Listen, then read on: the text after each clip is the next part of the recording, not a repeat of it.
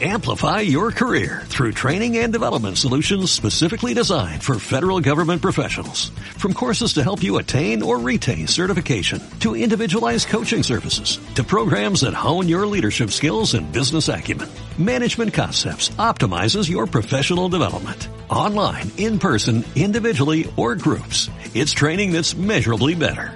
Learn more at managementconcepts.com. That's managementconcepts.com. Parque te abre sus puertas. Bienvenido. Parque. La primera red de podcast cordobesa. Sonoridad on demand.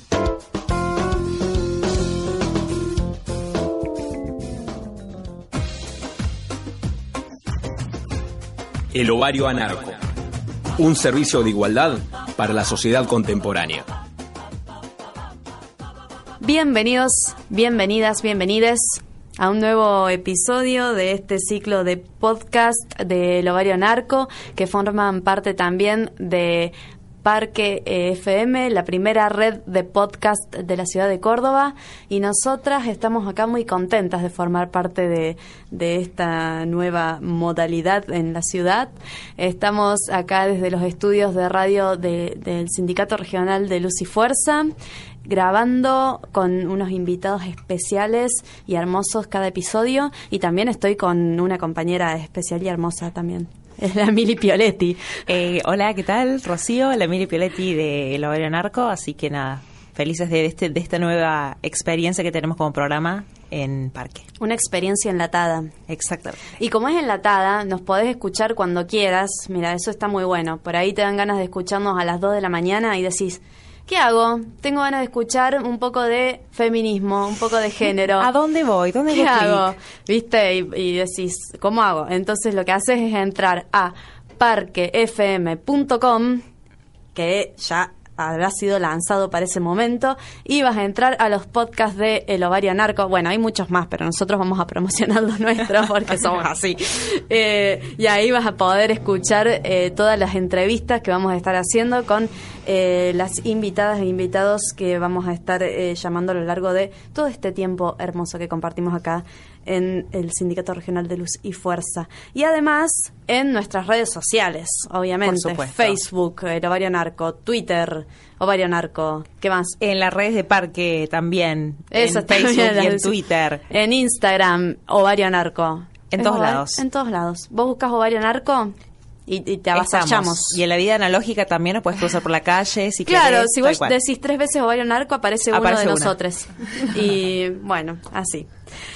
Hoy estamos con una invitada del cuerpo de abogadas feministas de la ciudad de Córdoba. Ella es Samantha Funes. Hola Sami, un gusto tenerte acá. Estamos Hola muy chicas, contentas. un gusto y gracias por la invitación.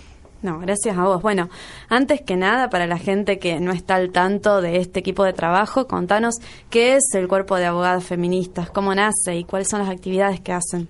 Bueno, el Cuerpo de Abogadas Feministas es un grupo de mujeres eh, abogadas y estudiantes de abogacía eh, avanzadas, en avanzadas, ya se, se están por recibir las últimas, que se conformó a fines, por lo menos hace dos años, pero a principio de años le dimos nombre a la organización y es que decidimos llamarle Cuerpo de Abogadas Feministas, CAF, quizás nos conocen un poco por, por esa palabra. Todo surgió por una capacitación que, que tuvimos con un grupo de la ciudad de Córdoba, una organización de la ciudad de Córdoba, en litigio estratégico, en aborto, el, eh, litigio estratégico por el derecho a decidir, por el aborto. Y aunque previamente sí habíamos participado en otras actividades de extensión de la, de la facultad, además que teníamos una postura crítica del derecho y cuando ya te ubicas en la vereda de, la- de lo crítico del derecho, ya nos conocemos todas y todos y bueno, más o menos ya nos vamos identificando en, en los años de cursado. Muchas de las chicas habían participado del proyecto Cárcel, que iba a la cárcel de mujeres, Sí. donde promovían los derechos humanos de las mujeres. Entonces, eso fue como el punto de partida eh, de muchas eh, para ubicarse en esta postura crítica, por lo menos como estudiante de Derecho.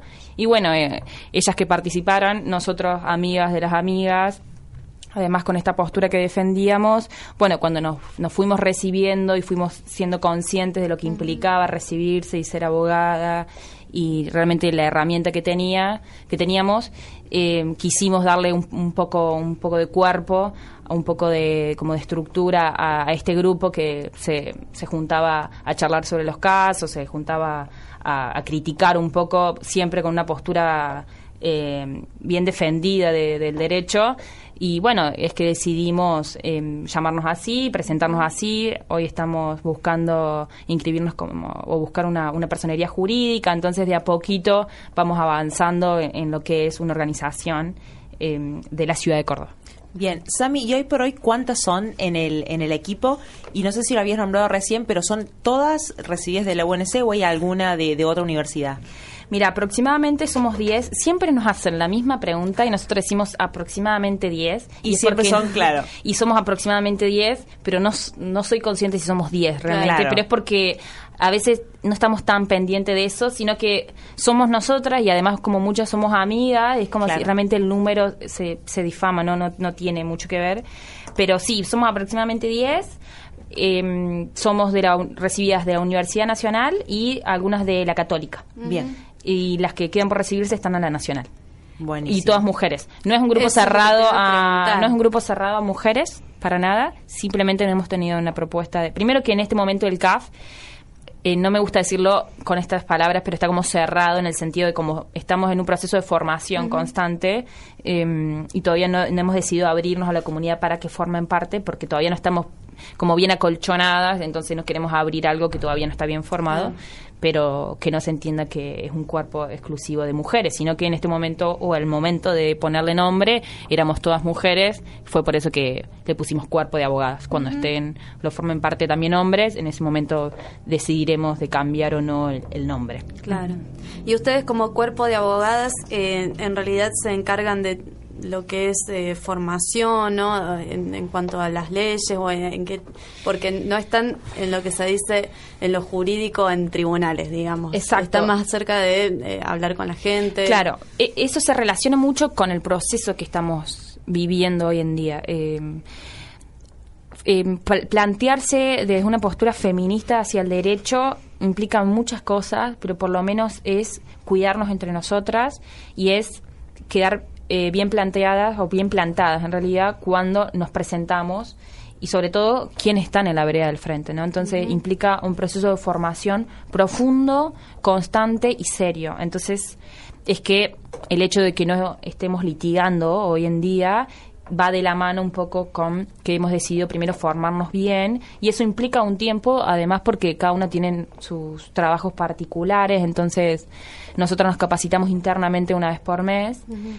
Y en este momento lo que nosotros estamos haciendo es un ida y vuelta, es una capacitación interna y capacitaciones externas. Capacitaciones externas, entiéndase como formar parte de seminarios que se dicten en la universidad, eh, formar parte de charlas que se dan en las plazas con organizaciones que militan por la paz, sea eh, viajar al interior a, a, dar una charla sobre violencia de género con mujeres de base, con mujeres profesionales de, de todo el área de ciencias sociales, ciencias médicas o por lo menos inter, que intervienen en, en, lo que es eh, todo el proceso de violencia familiar o, o tratar con, con, personas que tienen problemas de familia. Ese es el lado que nos estamos desempeñando en, en este momento. Sí estamos viendo de empezar a armar eh, seminarios de lecturas internos y luego también que, que formen parte de formen parte personas ajenas al CAF, eh, sobre todo porque si bien las capacitaciones internas van más eh, hacer más hincapié en las cuestiones de fondo, que son leyes específicas, cuestiones procedimentales, eh, sin identificamos como necesario empezar a leer un poco más de lo que es de doctrina, lo que se conoce como feminismo jurídico. Nosotros tuvimos una capacitación con Romina Leruzzi, que es una investigadora de, Con, de CONICET, uh -huh. eh, que ella sacó un, un, libro que se llama La retórica de la domesticidad, que habla sobre toda esta... Su libro empezó en realidad antes de que se dicte la ley de, trabajadoras de casa, trabajadores de casa particulares y luego su tesis finaliza cuando ya estaba dictada esta ley. Bueno, y ella nos dio una capacitación sobre la historicidad aproximadamente, sobre el feminismo jurídico. También lo hicimos con eh, Cecilia Chicho Merchan, que milita sí. en la colectiva. Ella también nos dio un, un, una historización del feminismo jurídico y también ella como militante de las distintas etapas del feminismo en la Argentina, ¿no? Entonces, bueno, hemos ido identificando, bueno, primero un poco de la historia del feminismo para saber dónde nos ubicamos o por lo menos dónde no nos ubicamos, porque tampoco es que somos fanáticas de decir participamos en este o nos sentimos identificadas con este feminismo, sino por lo menos a lo que nos interesa o lo que por lo menos alimenta al CAF es saber o identificar principios básicos de, de, a la hora de militar el derecho y quizás puedan identificarse o no como feminismo o como un feminismo, porque obviamente sabemos que no hay un feminismo, sino hay muchos feminismos. Entonces, bueno, esa fue la, la, evolución de nuestra capacitación. Primero por un lado más doctrinario, después empezamos a, a capacitarnos un poco más las cuestiones de fondo, obviamente porque nos empezaban a llegar casos, nosotros decíamos no estamos capacitadas todavía y es que se ha ido la necesidad mediante la demanda constante. Sobre eso, eh, escuchándote hablar de la cantidad de, capacitaciones y espacios de formación a posteriori, digamos, de haberte, de haberse recibido eh, las, las que integran el cuerpo o de estar a punto de recibirse, me surge la, la inquietud de ver ustedes, digamos, como, como parte de, de, la Facultad de Derecho, cómo fue la formación dentro del claustro académico, digamos, dentro de lo académico, y qué qué perspectiva de género vieron o no vieron eh, mientras mientras se fueron formando porque me parece que es súper eh, digo es te habla de algo el hecho de que por ejemplo uno diga eh, un médico que está ejerciendo como no tuvo perspectiva de género dentro de su formación lo mismo pasa con el derecho digo eh, al momento de ejercer y cuando cuando la mujer es víctima o ya es demasiado tarde digamos. Sí mira perspectiva de género siempre hay lo que sucede es que qué entiende qué se entiende por, género, ¿no? La provincia de Córdoba, con las políticas públicas de género que tiene hoy, ellos van a decir que tienen políticas públicas de género. El problema, la cuestión es qué se entiende por género, si acá hablamos de perspectiva de género. Yo creo que la Facultad de Derecho defiende activa y expresamente una perspectiva de género. Lo que sucede es que no estamos eh, hablando del mismo idioma. No estamos hablando del mismo idioma. Quizá otros te dirán, mira, no tiene perspectiva de género, pero a la cuestión al momento de hablar defensivamente, quizás para ellos, ellos te van a decir, nosotros sí tenemos una postura de género, o por lo menos en, el ámbito más academicista, con este tema de los, de los sentidos, ¿en qué sentido hablamos? Para mí, la, Facultad de Derecho defiende claramente una postura de, género conservadora, ¿no? Las las materias o las temáticas de género están como opcionales, es decir, que no, no son obligatorias, y los que formamos parte o los que asistimos a estas materias que se relacionan con género siempre somos los mismos y las mismas. Y además hay, sea eh, específicamente sobre el seminario, por ejemplo, de derechos sexuales y reproductivos, que está a cargo, entre otras, de, de Bagione, Juan Marco Bagione.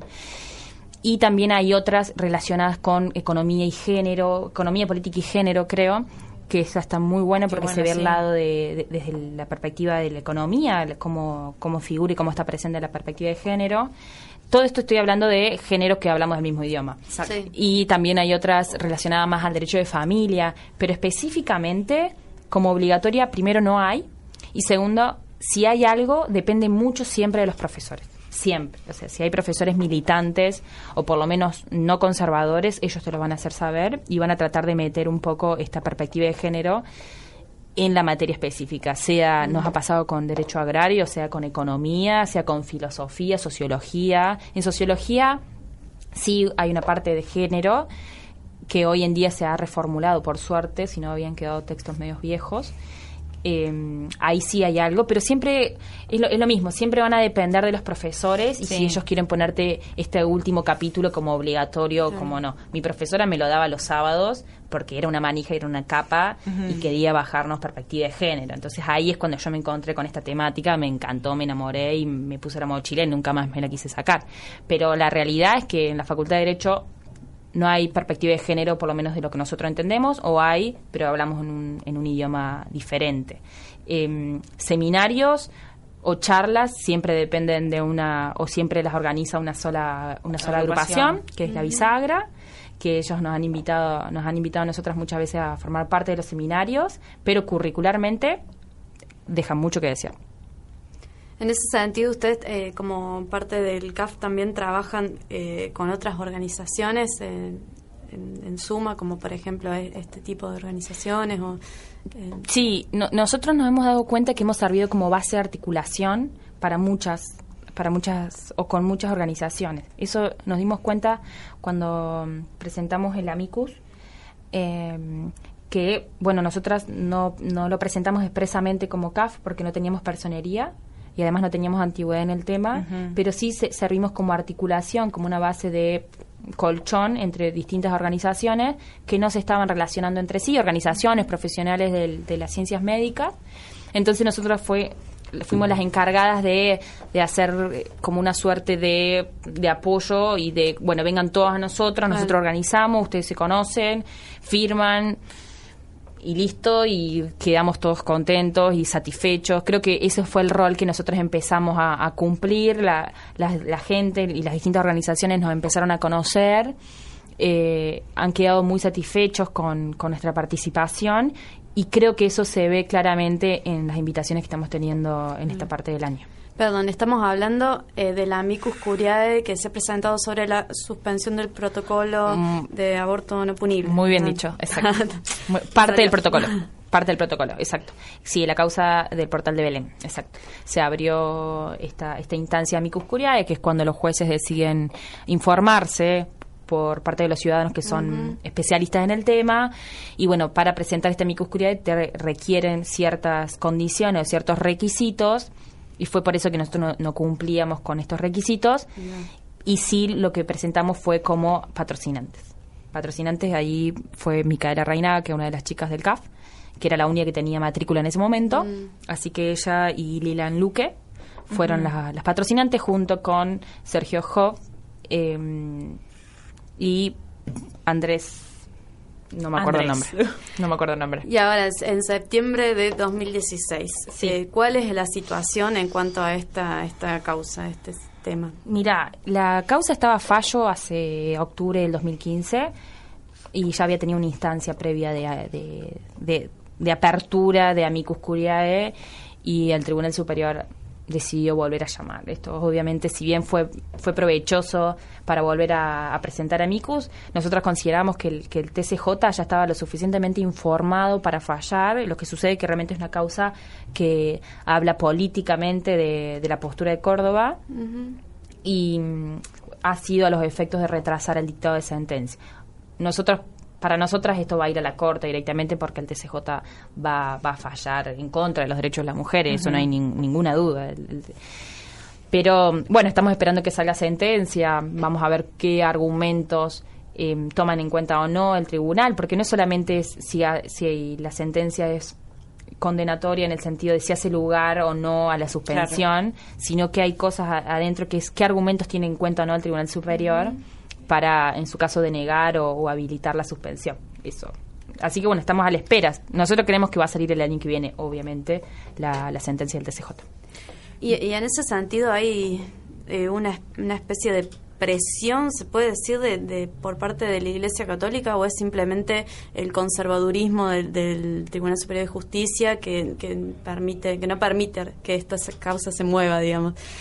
Mira, eh, hay, hay muchos factores que tienen que ver en, esta causa, sobre todo de la suspensión del protocolo. Eh, el tema de género, derechos de las mujeres, quizás política y religión, es muy amplio y, a la vez muy minucioso. Sobre todo cuando hablamos de la religión que tiene que ver o que quizás contribuye a, todo este conservadurismo cordobés, no solo es la Iglesia Católica, ¿no? sí, no, ni hablar. Hay, las religiones y quizás aquellas organizaciones que no se identifican como una religión también tienen mucho que ver, sino que es una estrategia no presentarse como religión o no presentarse como catolicismo. Em, yo creo que Córdoba siempre ha sido o está identificada como una de las provincias más conservadoras de, de la Argentina. Latinoamérica es una mm, es una es un, sector muy religioso eh, que tiene sus costumbres, viste, como defiende la, historia, los principios. Nosotros uno de los principios básicos es el respeto de los usos y las costumbres en Argentina, así que cuando hablamos de costumbre quizás podemos hablar también un poco de religión. Em, yo creo que Córdoba obviamente está muy presionada por, la Iglesia Católica, pero también es la tercerización de, la, de las religiones, en el sentido de las ONG, de, las agrupaciones, de distintos actores políticos que mm, no forman parte directamente de la Iglesia Católica, pero esta forma de evangelizar que tiene como herramienta para mí un poco la religión, no hablo solamente de la religión católica, sino de la religión, para que la presión conservadora sea de muchos lados y no puedan identificar como primer obstáculo a la Iglesia Católica, sino que encontramos, Claro. no sé, militantes que quizás no se, no se identifican como una religión, pero sí te saltan en una charla en contra de los derechos de las mujeres, claramente. Claro. ¿Vos crees que por ahí el, el caso de Belén, que bueno ha tenido al, al final un fallo eh, favorable en el sentido de que ella ha podido salir de, de la cárcel, puede mm, actuar de alguna manera sobre este, este protocolo o directamente ni... Mira, eh, el fallo, eh, el fallo del tribunal, del superior tribunal, eh, es muy relativo en el sentido que fue muy favorecedor para, para Belén porque salió en libertad, porque lo que no da lugar el, el fallo o en, en realidad lo que lo que sostiene es que Belén no tiene que estar cumpliendo una prisión preventiva. Pero los argumentos que utiliza ese fallo son totalmente formales, es decir, estructurales, no hacen una cuestión de fondo. No es que el tribunal se pronunció en el sentido de Belén tiene que estar afuera porque realmente no está comprobado que ella tuvo, eh, se, indu- se in- se indujo el aborto, sino que realmente hay que respetar los derechos de las mujeres, a decir sobre su propio cuerpo. No, no, el Claro. tribunal no dijo nada de esto. Es decir, que para mí, en el sentido de un punto de vista de género y feminista, eh, el fallo de- del tribunal ha quedado decir, ha sido neutral. Claro. Y eso y lo ha sido, es decir, ha utilizado eh, argumentos estructurales que lo que eh, se llaman formales para quedar bien con los con los dos lados, digamos, con la parte conservadora, Claro. porque yo la largué a Belén, dicho de manera grosa, Sí. la, la, la largué a Belén porque yo consideraba que no estaban dados los requisitos para que una persona estuviera cumpliendo prisión preventiva. Eso fue lo que dijo. Claro, no hay una gravedad suficiente, no hay una peligrosidad suficiente para que Belén estuviera de dentro de la cárcel. Eso no está comprobado, pero el Tribunal Superior nunca, el Superior Tribunal nunca se pronunció sobre las cuestiones de fondo y esto tiene un poco que ver también por el objeto del reclamo que era Belén no eh, no está pasando o no cumple con los requisitos de, de la prisión preventiva. Hay que ver al momento Belén ya tiene su condena, hay que ver al momento que resuelvan la apelación si el juez resuelve una cuestión de fondo, es decir, si le reconoce los derechos de, de las mujeres a Belén y considera por lo menos, por lo, por lo tanto, que, que la condena de ocho años que ella tiene es nula y todo el, todo el resto. Pero por el momento Belén sigue cumpliendo su condena Claro. por, un, por un aborto espontáneo afuera de la cárcel. Para ella es lo mejor que le pudo haber pasado, pero acá hay que, hay que identificar y, y creo que me viene justo para, para reconocer a, a Soledad Esa, que fue Sí. la abogada que agarró el caso una vez iniciado y que logró realmente que logró articular lo que son los distintos actores sociales, no solamente ella como, como actora como actora del derecho, sino las distintas organizaciones sociales y esta presión constante sobre el tribunal como larga Belén, largala. Y el juez la terminó o sea, el, tribunal la terminó largando. Además que hay que hacer saber toda esta burocratización desde que el, TC el Tribunal Superior o el Superior Tribunal eh, dictó la libertad de Belén hasta que efectivamente em, la liberaron pasaron eh, una buena cantidad de horas que para una persona que está privada de la libertad es muchísimo tiempo. Vos decís 12 horas y vos decís, bueno, 12 horas, mediodía, no es mucho, pero para una persona que realmente esperaba la libertad es una clara violación de, de los derechos, nuevamente. Eh, sobre eso, recordemos a quienes nos están escuchando que estamos hablando de Belén, que es la joven tucumana que, eh, bueno, estuvo hasta hace poco tiempo en prisión por un aborto espontáneo. Exacto. Condenado a ocho años y cumplió dos, digamos, en prisión preventiva, entre muchísimas comillas. Claro, que había sido caratulado como homicidio. agravado por el vínculo, si no me si no me equivoco. Eh, bueno, que es un tema súper súper importante en este último tiempo para, para las mujeres y además que han surgido otros alrededor de Belén en, en similares en similares situaciones eh, en otros países también. En- y en el caso de que, eh, o sea, ¿qué es lo que tiene que hacer una mujer hoy por hoy? Eh, algo que pasa todos los días. Una mujer Sí. hoy por hoy que quiere abortar y, eh, el, como ha pasado en Morón, creo que surgió una noticia en estos días, Ahora en Pilar, sí. en, y en Pilar también, eh, le- el hospital, la clínica, la que la quiere denunciar o, o algo por el estilo. O sea, ¿qué es lo que, a dónde se recurre? Eh, ¿A dónde o cuáles serían los argumentos? Sí, eh, voy a tratar de interpretar lo que vos me preguntaste. Eh, vos te referís a estos carteles que estaban pegados en las clínicas. Que decía que los médicos ante eh, un caso de violencia... Si se enteraban de, si enteraban de un caso de un aborto, vos decís. Decía, claro, en caso de un aborto también que tenían que avisar y hacer una denuncia policial. Sí, eso está... Es, violatorio. Claro. Es violatorio de... Hay una ley que, que regula la relación de paciente con, con profesional. No dice profesional la ley, dice algo así como...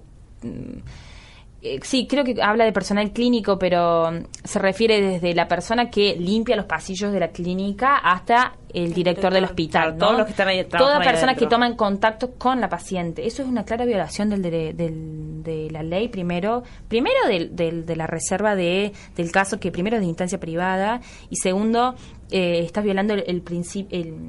Está violando el secreto profesional, es decir, que eso tiene que quedar reservado en la, en la carpeta de tu historia clínica, vos no tenés por qué denunciar. Eh, y ni hablar de los derechos de las mujeres. O sea, em, eso lo que implica claramente es em, alentar lo que son los abortos clandestinos. Es decir, si vos, aunque haya sido un aborto espontáneo, eh, tenemos el caso de Belén, que es un claro ejemplo de que realmente las mujeres...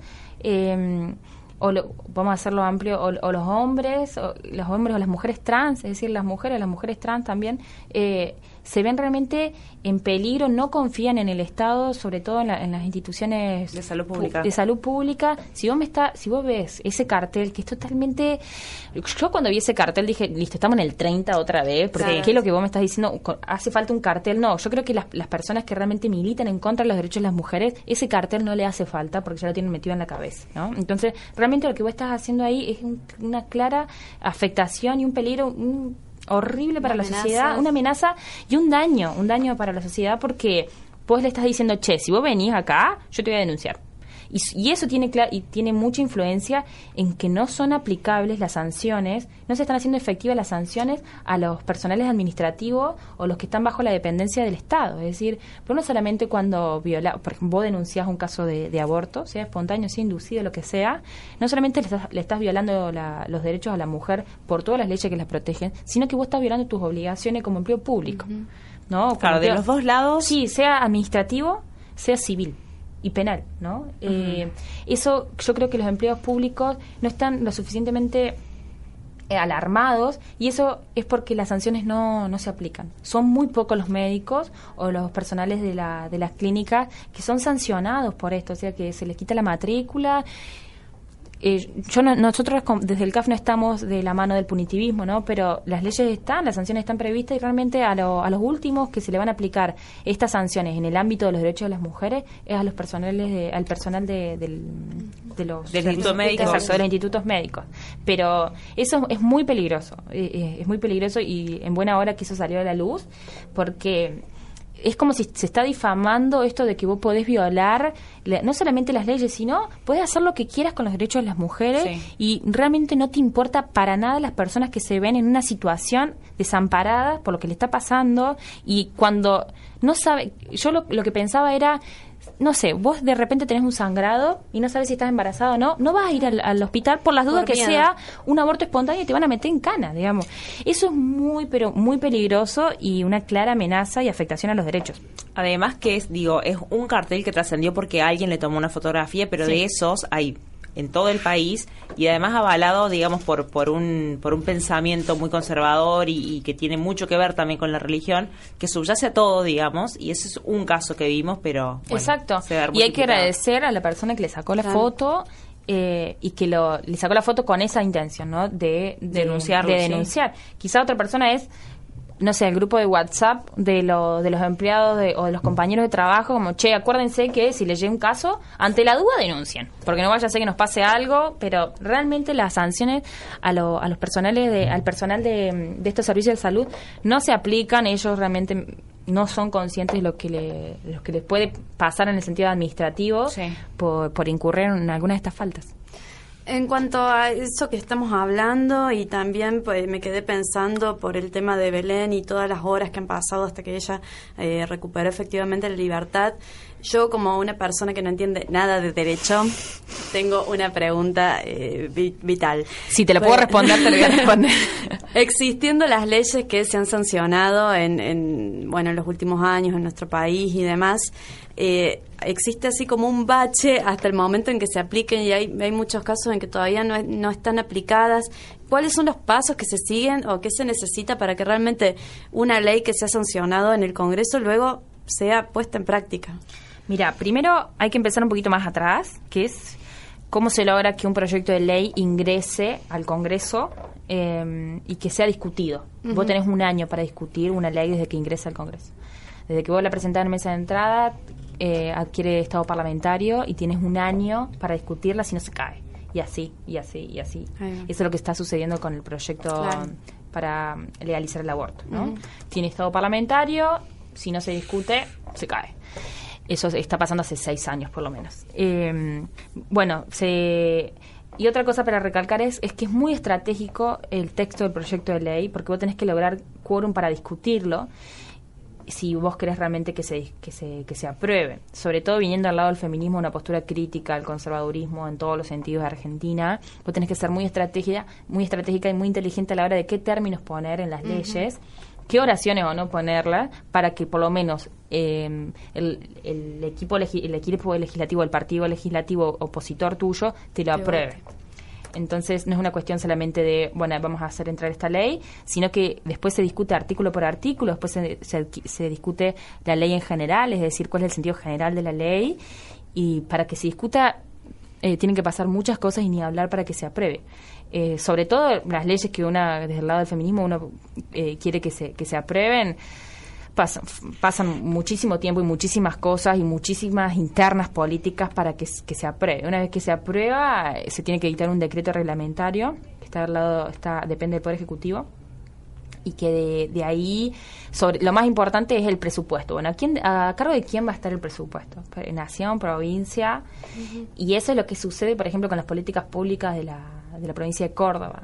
Eh, Están, están las leyes, hay un presupuesto designado, pero ese presupuesto no, no es suficiente para decir que realmente en Córdoba está vigente una política pública de género, porque siempre se aplican en los mismos barrios, ni hablan en capital, o sea, no se aplican en la provincia, se aplican en capital Claro. y en ciertos barrios estratégicos para decir, miren, Córdoba cumple con, la, con las exigencias de género bien vistas desde el lado político. Eh, eso es lo que sucede con muchas con muchas leyes. Y la aprobación también depende de esto que te decía de qué de cuánto presupuesto va, va a exigir. No es lo mismo la ley de identidad de género de lo rápido que salió de una ley o, o quizás también salió muy rápido la ley de matrimonio igualitario pero Sí. van a depender también muchísimas cosas de cuánto de cuánto presupuesto exigen. Si es una cuestión una ley más que reconoce derechos sociales políticos que si reconoce derechos que van por el lado económico. Eso siempre depende la rapidez con la que se va a aprobar y esto también pasa mucho en, en nación es decir en estado el estado con qué em, con qué organismos o convenciones internacionales se compromete o no o cuánto se va a comprometer es decir cuán- te va a depender eso de cuánto presupuesto le, le implica al estado dar por dar por cumplido todo un un requisito por ejemplo no sé de la convención de las Naciones Un- Unidas, o sea, e- eso no, era algo que se podía que se podía mm, discutir, Claro. pero eso siempre va a depender del, del presupuesto. Entonces, ahora se está discutiendo, por ejemplo, la CENAF, que es un órgano de la provincia, si pueden descentralizar o no ciertas funciones, ciertas facultades en las comunas, y de repente van a decir, bueno, las comunas se tienen que, que encargar del presupuesto para aplicar estas políticas, y va a decir, che, no, pará, esto era una política provincial y de, de- de- de repente le... Hay que bancarlo desde otra Sí, esfera. Entonces, no, eh, sobre todo si, si están en juego medidas excepcionales, medidas que tienen que ver con, con chicos que son menores de edad, decir, que vos, de repente la trabajadora social es la que tiene que decidir si al chico se lo va a sacar de la casa o no, cuando se lo tiene que resolver un juez, ¿me entendés? Eso, sobre todo en las cuestiones de familia y de violencia, hay un bache terrible de lo que dice la ley, de lo que efectivamente sucede. O sea, eh, el juez va a ser el que, el que va a terminar poniendo la firma, pero hasta que el juez puso la firma pasaron seis meses, un año, que eso lo estuvo decidiendo la trabajadora social, que le pagan por cuatro horas en el pueblo y que hace un millón y medio de cosas. Eso tiene sus pros y sus contras, porque a veces si dependiera exclusivamente de la actividad del juez, realmente sería todo muy lerdo, Claro, pero yo sí. creo que estratégicamente la vamos cintureando, es decir, no es lo mejor, no, no, se, no tendría que suceder esto, pero si va a suceder esto, Sí. al menos que sea rápido, es decir, que la trabajadora social pueda decidir rápido, que el juez de paz, en el caso de las comunas, pueda decidir rápido, que después pase al, al juez, pero que se le dé atención inmediata a las demandas que llegan, que a veces son muy complicadas y que sobre todo tienen participan lo- los chicos menores de edad. Claro. Así es. Te, tengo, tengo una duda yo personal y lo voy a tirar a la mesa. Eh, estaba, bueno, justo leyendo antes de venir acá para, para, para charlar con vos y demás. Y en el caso de, eh, quiero saber cómo funciona el derecho en el caso de violaciones, digamos. En que tengo entendido que al día de hoy, digamos, continúa el, la, la cuestión de que tiene que ser la, o sea, la víctima únicamente la que pueda denunciar una, una violación. Si la víctima no quiere denunciar o no la reconoce, es un delito que, que pasa, digamos. Claro, no puede denunciar un familiar, no puede denunciar un amigo, un testigo.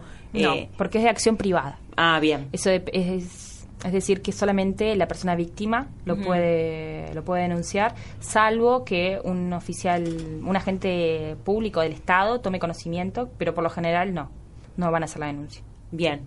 No, eso tenemos, te lo digo convencida porque fue un tema que se discutió antes de, de dar una capacitación y que sí, en principio, si el- un agente del Estado toma conocimiento de eso, eh, lo tiene que, que denunciar, pero no, no lo van a denunciar.